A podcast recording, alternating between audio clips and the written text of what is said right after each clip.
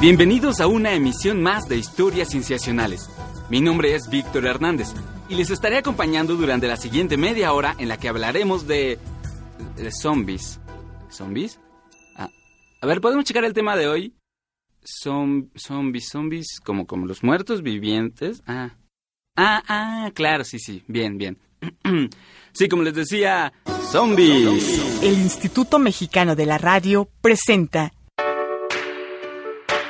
Historias Cienciacionales. Ciencia para tus oídos.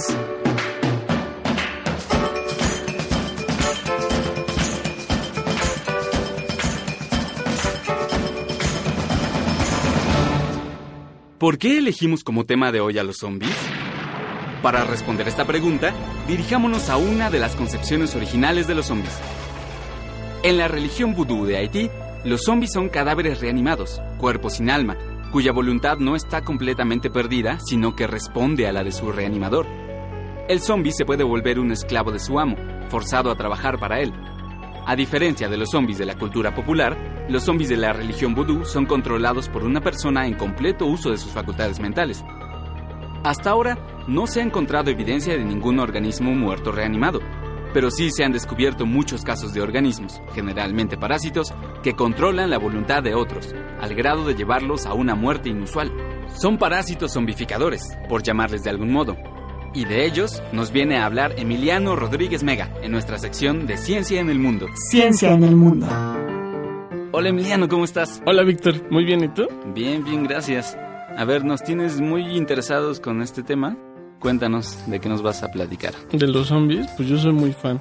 Pues sí, como dijiste antes, en la naturaleza existen muchos tipos de parásitos que pueden manipular la conducta de los organismos que infectan, ¿no? Para, para ser un poco más claros, los parásitos son estos organismos que se aprovechan de, de otro organismo, sin que ese organismo, que se llama el anfitrión, Ajá. obtenga ningún beneficio de ellos, ¿no? Viven a expensas de él. Exacto, viven a expensas de él. Y entonces estamos hablando de un montón de ejemplos, de hongos, de muchísimos gusanos como nemátodos, eh, céstodos y tremátodos, de protozoarios, de insectos como las avispas, de virus y muchísimos otros. Ajá. ¿Y por qué, o sea, por qué existen este tipo de parásitos que controlan la conducta de, de los de sus anfitriones? Bien, pues se cree que hay como dos, eh, pues dos explicaciones aceptadas. Una es que normalmente el parásito completa su ciclo de vida en varios hospederos, ¿no? En varios anfitriones. Entonces, para pasar de uno a otro, puede que necesite manipular la conducta de, de su parásito. Por ejemplo, hay un, hay un protozoario que se llama Toxoplasma gondii, que se ha comprobado que infecta a las ratas y entonces hace que las ratas le pierdan el miedo a los gatos. De hecho, hace que las ratas sientan atracción por el olor de los gatos. Entonces los gatos pues hacen su papel de gatos y se las devoran y así es como el parásito pasa al siguiente hospedero, que es ¿Qué el son gato. los gatos? Ah, vaya, vaya. Bien, pues suena, suena la verdad a una historia un poco de terror. Y la otra razón, Ajá. la otra razón es que pues a veces los parásitos necesitan entrar a un nuevo ambiente, ¿no? Que les permita seguir creciendo o reproduciéndose o lo que tú quieras. Sí. Bueno, hay un gusano que infecta a los grillos específicamente y a algunos otros insectos. En su etapa adulta vive en el agua, ¿no? Nadando y reproduciéndose con otros gusanos y haciendo cosas de gusanos. Pero cuando es juvenil vive dentro de estos insectos, pero para que los insectos vayan al agua, los manipula y hace que se suiciden literalmente, ahogándose. Y Ya ahí- que están en el agua, el, el gusano sale del insecto y nada libremente. Wow, wow. O sea, no solo viven a expensas de, de los otros de los otros organismos, sino que además controlan su conducta de forma que hacen lo que ellos necesitan. Exactamente. Es una historia de terror. Sí, está bastante impresionante. Es una historia de terror. Oye, y entre la lista que mencionaste al principio, escuché que había hongos. Sí, hay un hongo ¿Hay hongos? muy especial. Ah, A ver, a ver, cuéntanos un poco, porque, o sea, uno piensa que los hongos no tal vez tienen mucho peligro porque Pues crecen en el queso que uno deja fuera, del refrigerador, en el pan, En las tortillas. en las tortillas. Pero un hongo que puede controlar la conducta del organismo que infecta. A ver, convéncenos. Pues el hongo del que te hablo se llama Ophiocordyceps unilateralis e infecta a algunas especies de hormiga. Ujú. Lo que hace el hongo es que modifica la conducta de estos insectos y entonces para que ellos se muevan a lugares eh, que le convienen al hongo para crecer. Ujú, ujú. Y entonces de ahí- desde esos lugares esparce todas sus esporas para poder infectar a nuevas hormigas y empezar de nuevo todo. O sea, este hongo sí podría crear un apocalipsis zombie en un hormiguero. Y sí, sí, sí los ha creado en hormigueros enteros. Ay, no me lo quiero ni imaginar. No, pues es mejor no imaginárselo. Sobre todo no quiero imaginar lo que pasaría si un hongo así pudiera infectar, no sé, a los humanos. Sí, no, no lo imagines. Estoy tratando de no imaginarlo en mí, pero tengo una mente muy descontrolada. Víctor, inténtalo y cálmate. Si comienzas a imaginar un escenario así, vamos a tener que ir todos contigo. No pienses en zombies, no pienses en zombies, no pienses en zombies, no pienses en zombies. ¿Estamos en tu imaginación? Eso creo. Mm, pues seguimos en cabina. No parece que haya cambiado nada. A ver, pongámonos de pie. Ay, y ahora resulta que tú eres más alto que yo. Ah, entonces sí estamos en mi cabeza. Ah, ¿puedes imaginarme con un mostacho y barba abundante? Eh, sí, ¿así está bien? Sí, un poquito más. Ah, a ver, así. Ajá, ajá. Así siempre la quise. Muy bien. Entonces, estábamos hablando de zombies, ¿verdad? Sí, de Ophiocordyceps, que infecta a las hormigas. Pero tú te pusiste a imaginar no sé qué cosas. Un mundo en el que los humanos fueran también sus anfitriones. Es solo con fines didácticos, Emi, no me veas así. Mira, así el público puede conectarse un poco más con la tragedia de una voluntad perdida. Pues no sé qué tan de acuerdo estoy con tu modelo de divulgación de la ciencia. Emi, venga, es un hongo. Digo, tampoco vamos a crear una aventura estilo Hollywood con explosiones y toda la cosa. ¿Qué está pasando? ¿Qué pasó? Ay, creo que he visto demasiada televisión. Seguro son terroristas o anarquistas. Tal vez son anarquistas, hongos anarquistas. Vamos a ver afuera. A ver, Emi, tú eres el experto en esto. Parece que las cosas están serias. Vas a tener que explicarnos. Pero estamos en tu imaginación. Eh, No conozco todos los recovecos de mi mente. Emi. Está bien. Eh, mira, ahí, esas personas, ¿ves que están como paralizadas? ¿Qué les pasa? El hongo está descomponiendo sus tejidos externos y está adentrándose en su cuerpo. Su objetivo final es el cerebro. Se están levantando. Si Ophiocordyceps está actuando igual que en las hormigas, ahora esas personas van a comenzar a buscar lugares altos. ¿No hay una forma de evitar que, que controle su voluntad? Pues es que en este caso no se sabe qué mecanismos utiliza el hongo para controlar a las hormigas. Se cree que son neurotransmisores, esas sustancias que en el cerebro mandan señales entre neuronas, pero no se sabe mucho más. Shin. Si algún científico nos está oyendo, urge investigar sobre el tema, por favor, ¿eh? Urge. Consideren contratar becarios o lo que sea necesario. Mira, mira ese edificio, en las ventanas de los últimos pisos. ¿Qué están haciendo esas personas? Ophiocordyceps lleva a las hormigas a que muerdan la parte de abajo de las hojas y que se queden colgando solo con sus mandíbulas. Ah, sí, eso están haciendo ellas. Bueno, pero con las manos y en los alféizares de las ventanas. Bueno, te diré que luego de que las hormigas muerden las hojas, el hongo destruye los músculos de sus mandíbulas, de modo que ya no se pueden abrir y después el hongo las mata. Ay, ¿y luego? Y luego, el hongo genera estructuras de reproducción que se proyectan desde los cadáveres de las hormigas, específicamente de su cabeza. ¿Qué tan después? Pues como de 4 a 10 días. Ah, bueno, todo va a estar bien por ahora entonces. Ay, pero no vayas a adelantar el tiempo, Víctor. No, no, no. Sería feo, pero emocionante. Víctor. Eh, estoy empezando a pensar en eso de mí. No puedo detenerme. Perdón, perdón, perdón. Ah, qué terrible escenario. Mira, todas las personas están colgadas de las manos de algún lugar alto. Ventanas, techos, árboles, puentes peatonales. ¿Qué es ese como tallo que les sale de la cabeza? Esa es la estructura reproductiva. Se llama el cuerpo fructífero del hongo. De ahí van a salir todas las esporas que después van a infectar a más hormigas o, o a más personas. Y, y además todos están cubiertos como de hilos blancos. Son las cifas del hongo. El tejido no reproductivo. Es como si fuera una telaraña que los pegara al lugar donde están colgados. Sí, el hongo está protegiendo a sus hospederos de bacterias o de otros hongos incluso.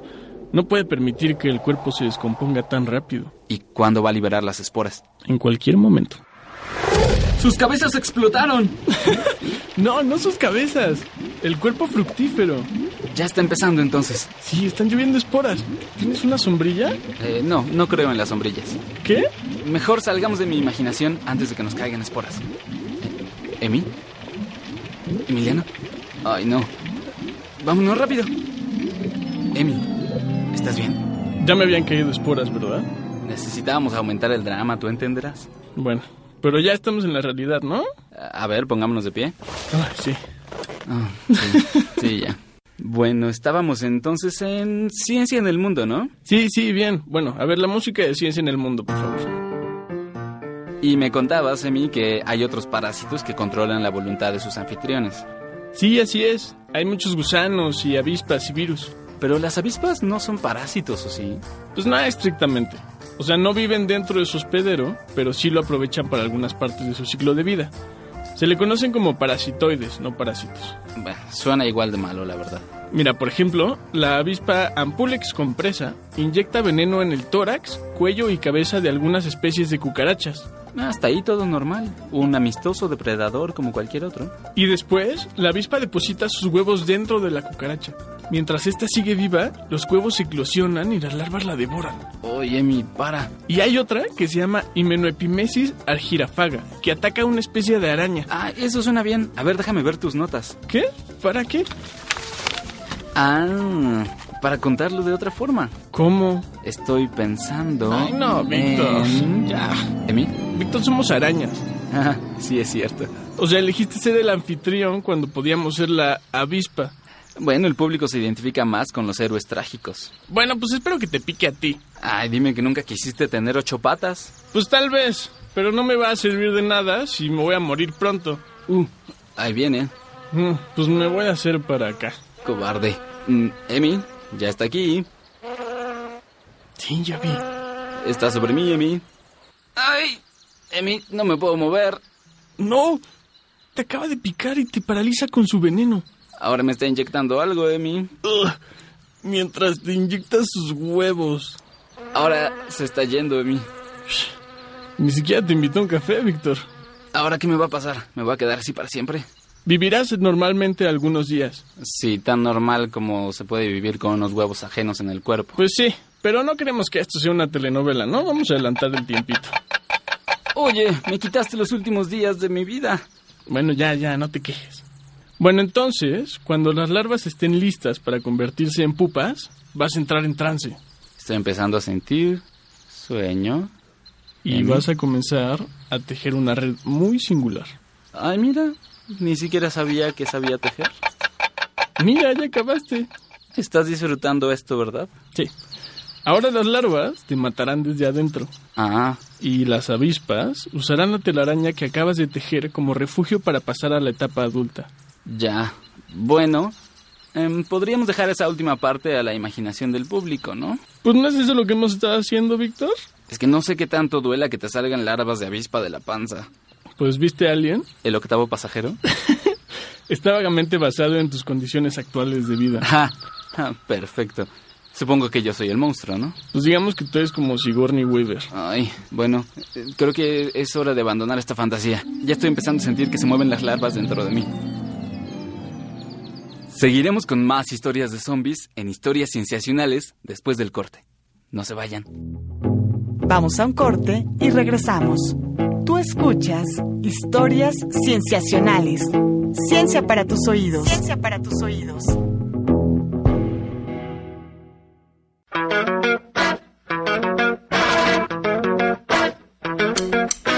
Estamos de regreso en Historias Cienciacionales.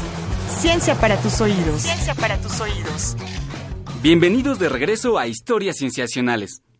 Hemos estado hablando de parásitos zombificadores, es decir, parásitos que controlan el comportamiento de su hospedero.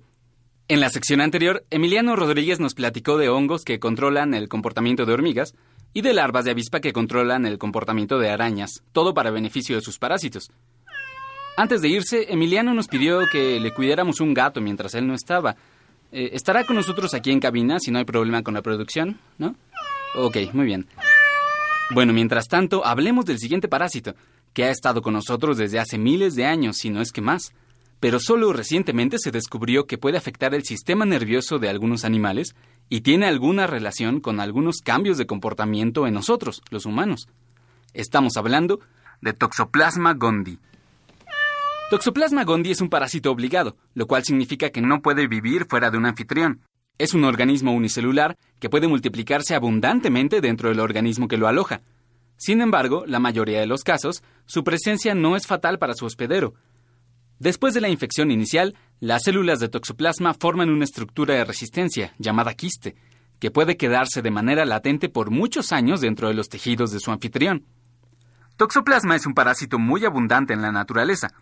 Puede infectar a prácticamente cualquier mamífero o ave en casi todo el mundo. Sí, sí, gato. Cualquier mamífero. Las estimaciones actuales calculan que la tercera parte de la población humana ha estado en contacto con este parásito o probablemente lo tenga en su cuerpo. A pesar de ser tan abundante, Toxoplasma solo se descubrió hace unos 100 años. En nuestra sección de Momentos en la Ciencia, les platicaré de algunos descubrimientos importantes sobre Toxoplasma gondii. Momentos en la Ciencia. En 1908, los bacteriólogos Charles Nicole y Louis Manseux encontraron un protozoario desconocido en los tejidos de un roedor llamado Gundi. Estos roedores son nativos de las montañas del sur de Túnez, país en el que había y todavía existe una sede del Instituto Pasteur. A esos animales se les usaba para investigar otras enfermedades parasitarias. Cuando el par de bacteriólogos observó las células de toxoplasma, supo que no pertenecían a ningún parásito conocido, Así que lo bautizaron Toxoplasma gondii, que viene del griego toxo, arco, plasma vida, y gondi por gundi, el nombre del roedor. Al microscopio, algunas células de Toxoplasma gondii son ligeramente alargadas y curvadas, como si fueran pétalos de una flor, una flor nada agradable. A partir del descubrimiento de Nicole y se reportaron observaciones de toxoplasma en muchos otros animales en todo el mundo, incluidos los humanos. Este parásito no parecía ser mortal, sin embargo, en la década de los 30, una niña neoyorquina de un mes de nacida falleció debido a lesiones cerebrales y los médicos encontraron que sus tejidos estaban infectados por toxoplasma. Conforme los científicos descubrían que toxoplasma era un parásito muy común en muchos animales y humanos, crecía su preocupación, sobre todo porque no tenían bien claro cómo se transmitía. Recordemos que era un parásito obligado, es decir, que tiene que pasar directamente de un cuerpo a otro. ¿Se transmitía por sangre? ¿Se transmitía de madre a hijo? ¿Había un animal que lo transportaba de un anfitrión a otro? Los científicos tenían los ojos puestos en algún insecto, pero no lo lograban encontrar. Fue hasta la década de los 50 cuando se descubrió que comer carne cruda de un animal infectado por toxoplasma era un medio de transmisión. Sin embargo, la proporción de personas vegetarianas infectadas era casi la misma que las que comían carne. Y también había animales herbívoros que sufrían de toxoplasmosis. ¿Cuál era el medio de transmisión de Toxoplasma gondii? ¿Un medio que podía llevarlo a los lugares más recónditos del mundo? En la década de los 60... Eh, hazte para allá, gato. En la década de los 60, muchos laboratorios en varios países descubrieron al fin la etapa de reproducción sexual de este parásito. Eh, a ver, gato. Normalmente muchos protozoarios tienen dos fases de reproducción, una sexual, en la que prácticamente generan clones de ellos mismos, y una sexual, en la que intercambian material genético. Un intercambio que es muy importante para mantener la diversidad genética y poder hacer frente a cualquier cambio ambiental dañino. Durante casi 50 años, solo se conocía la etapa sexual de toxoplasma. Sí, gato, ya tranquilo. Descubrir la etapa sexual significaba descubrir al hospedero principal, en el que toxoplasma producía sus estructuras de dispersión más resistentes, con las cuales podía infectar a otros organismos. Como decíamos, a ver, hazte un poco para allá, gato. En los 60 se descubrió al fin que el parásito se reproducía asexualmente en... ¿Los gatos? A ver, gato, ¿tú tienes toxoplasma? a ver, déjame revisar mis notas. ¿eh? En los 70 se hacen pruebas en muchos felinos. Bien, sí, a ver. Ocelotes tigres, gatos caseros, y todos pueden ser hospederos definitivos, sí. Se encuentran estructuras de resistencia de toxoplasma en las heces de gatos. Ah, muy bonito, ¿eh? En lugares donde no hay felinos nativos, como Nueva Zelanda, no se suele encontrar toxoplasma. Espero que estés orgulloso, gato. A ver, pero lo que nos interesa es, a ver, hay estudios de epidemiología, sí, y al parecer no, no es un riesgo epidemiológico muy grande tener gatos domésticos, bien Pero sería mejor no acercar a las mujeres embarazadas a los gatos. Ok, ok. Ahora, lo que no sabemos todavía es sobre la manipulación del comportamiento. Hola, Víctor. Emi, ¿dónde estabas? Oye, tengo aquí a tu gato. Ah, no, no es mi gato. Solo lo encontré en la calle. Ah, bueno, pero supongo que lo vas a adoptar, ¿no? ¿O qué? Pues puede ser, puede ser. Bueno, a ver, ¿nos vas a contar algo? ¿O solo vienes a...? Pensé que me ibas a dar mi gato. ah, sí es tuyo entonces. Bueno, tómalo. No, gracias. ¿Qué tal que tiene toxoplasma o algo? Ah, eso debiste haber pensado antes de traerlo. Bueno, pues yo no lo agarré. Bueno, agárralo ahora. Bueno, Víctor, basta. Lo que te voy a hablar es de cómo actúa toxoplasma a nivel cerebral Ajá. en el cerebro de las ratas, que es lo Ah, que se ha estudiado. Bien, bien. Creo que te hablaste un poco de eso, pero lo que hace toxoplasma es hacer que las ratas se sientan atraídas hacia la orina de los gatos, que son sus depredadores naturales, y uno no, uno no esperaría ver eso. ¿No? Uh, ¿Escuchaste eso, gato? De eso te interesa. A ver, sigue a mí. Eh, bueno, o sea, se han hecho como dos estudios recientes Ajá. en los que estudian eh, cómo actúa toxoplasma. Uno es de 2011 y lo hicieron unos científicos de la Universidad de Stanford. Y lo que ellos vieron es que toxoplasma se aloja en una región del cerebro que se llama la amígdala. Sí. ¿no? Entonces la amígdala está normalmente relacionada o asociada a distintos estados mentales, digo emocionales, eh, como el terror o la excitación sexual. Lo que vieron es que el- la misma zona de la amígdala que se activa cuando las ratas macho están buscando a ratas hembra y no están infectadas por toxoplasma, se activa cuando las ratas macho están infectadas con toxoplasma y huelen la orina del gato. Ah. Es como si se sintieran atraídas sexualmente por, por el olor de la orina. Guau, guau. Y todo esto es a través de esta misma región, de la amígdala. Exactamente. Ajá. Lo que no se sabe es cómo hace toxoplasma para, para cambiar esos como circuitos neuronales. O sea, ¿qué mecanismos moleculares o bioquímicos llevaría a cabo? Eso no se sabe también. Eso no se sabe. Ajá. Falta mucho por investigar. Sí. Lo que sí está padre ¿eh? es que toxoplasma parece saber más sobre la neurobiología del miedo que nosotros, porque puede alterarlo más específicamente. Sí, sí. Esa no es mi frase, aunque parezca. Esa es frase de Robert Sapolsky, que es, que es el autor del estudio. Ah, bien, bien, bien. Pero creo que lo pone muy adecuadamente, porque esto significa que toxoplasma, eh, la relación entre toxoplasma y los cerebros de las ratas debe tener mucho tiempo, ¿no? Para que evolutivamente hablando haya podido llegar a tener ese control.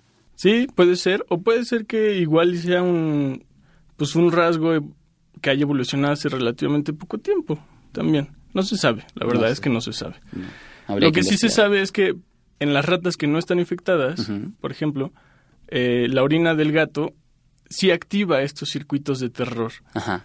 ¿No? Que son los que Sí, no que se activan normal. las ratas infectadas, que es lo normal. Que sí, normal tener miedo a, a la orina de gato. Ajá. Y, sí, y hay otro estudio también que está muy padre, Ajá, a ver. que ya es desde el año pasado, Sí. y lo hizo una mujer que se llama Wendy Ingram, Ajá. de la Universidad de Stanford también.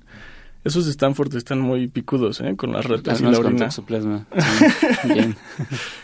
Lo que ella vio y sus colaboradores también vieron es que la infección de toxoplasma es eh, permanente, aun cuando el mismo parásito ya no esté presente en, la, en el cerebro de las ratas. O sea, la infección hablando del el control en el comportamiento. Exactamente. Ah, O sea, tomaron como dos grupos de ratas, ¿no? Unas infectadas y otras que no están infectadas, todas macho. Y lo que vieron es que después de haberse eliminado la infección de las ratas que habían sido previamente eh, infectadas con toxoplasma, esas ratas seguían exhibiendo el mismo comportamiento, es decir, que se atraían hacia, el, hacia la orina de los gatos, ujú, que las ratas que sí tenían todavía el parásito en el cerebro.